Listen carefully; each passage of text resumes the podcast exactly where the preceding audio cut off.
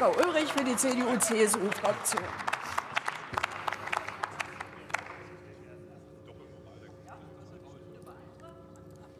Frau Präsidentin, meine sehr verehrten Damen und Herren! Die Rechtslage in Bezug auf Lützerath ist parlamentarisch und rechtsstaatlich geklärt worden.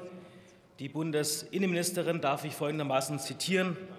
Mit brennenden Barrikaden und wackeligen Baumhäusern in großer Höhe haben Aktivisten nicht nur sich selbst in große Gefahr gebracht, sondern auch die Einsatzkräfte. Das ist verantwortungslos. Zitat Ende.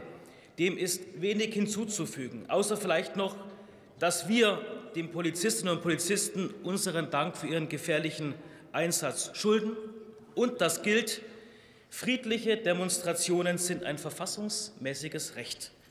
Sie hätten an jedem anderen Ort stattfinden können. Aber Gewalt, Steine, Molotow-Cocktails sind außerhalb dieses Grundrechts und außerhalb unserer Rechtsordnung. Wir müssen dem Rechtsstaat und den Polizisten unseren Rücken stärken. Herr Kollege Hilse, was Sie in Bezug auf den Rechtsstaat angeführt haben, ist inakzeptabel. Auch äh, rechtskräftige Verurteilungen sind zu akzeptieren.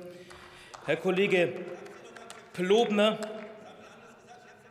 wenn Sie hier die Voraussetzungen für den Unterbindungsgewahrsam in einer Rechtsstaatsdebatte anführen, dann dürfen Sie nicht sagen, dass die CSU eine solche Strafe verhängt. Das ist juristisch nicht korrekt.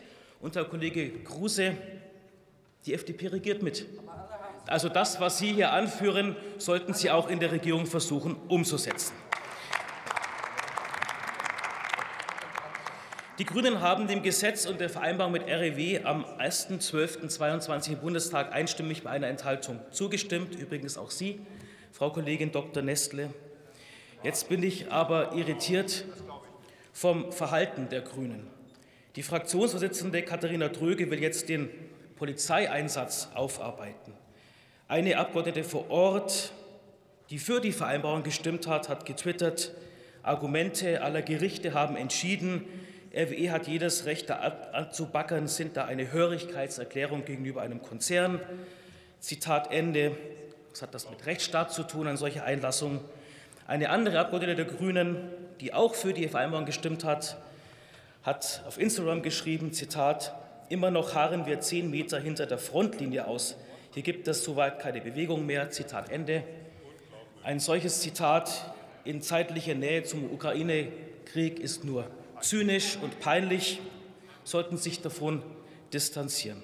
Wenn also eine Fraktion im Bundestag einstimmig dafür stimmt, ist das eine Frage des Respekts und des Vertrauens in die Politik, hinter diesen Entscheidungen zu stehen. Das erwarten wir von Ihnen. Aber es geht um eine Doppelstrategie. Die Grünen müssen mehr Braunkohle verfeuern und mehr CO2 emittieren, weil sie sich nicht einmal übergangsweise auf mehr Kernenergie einlassen wollen. Andererseits wollen sie eine Debatte über Polizeieinsätze führen und sich nicht von eigenen NDBs distanzieren, um die Basis nicht zu beunruhigen. Für diese Doppelstrategie gibt es einen einfachen Begriff. Er lautet Doppelmoral. Mit Doppelmoral kann man eine Zeit lang in einer Filterblase erfolgreich sein und interessengeleitete Politik machen. Aber die Energiepolitik der viertgrößten Volkswirtschaft der Erde lässt sich mit Doppelmoral nicht gestalten. Wie viele Millionen Tonnen CO2 könnten vermieden werden, wenn wir bei der Stromerzeugung für eine Übergangszeit weiter auf die bestehenden Kernkraftwerke setzen würden? Wir brauchen diese Übergangszeit in der Stromerzeugung. Warum? Um Zeit zu gewinnen für den Ausbau erneuerbarer Energien, für Wasserstofftechnologie, für neue Leitungen, für Innovationen.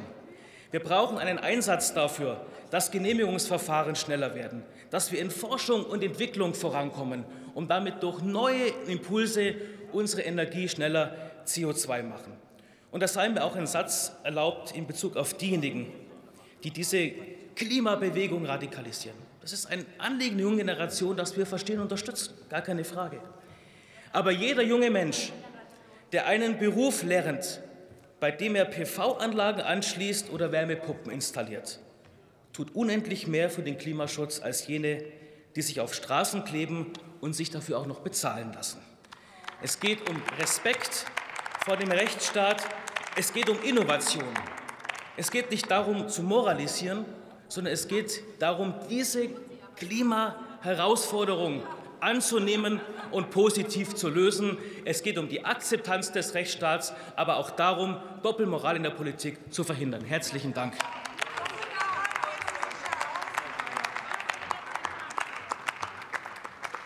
Das Wort hat die Kollegin Dr. Nina Scheer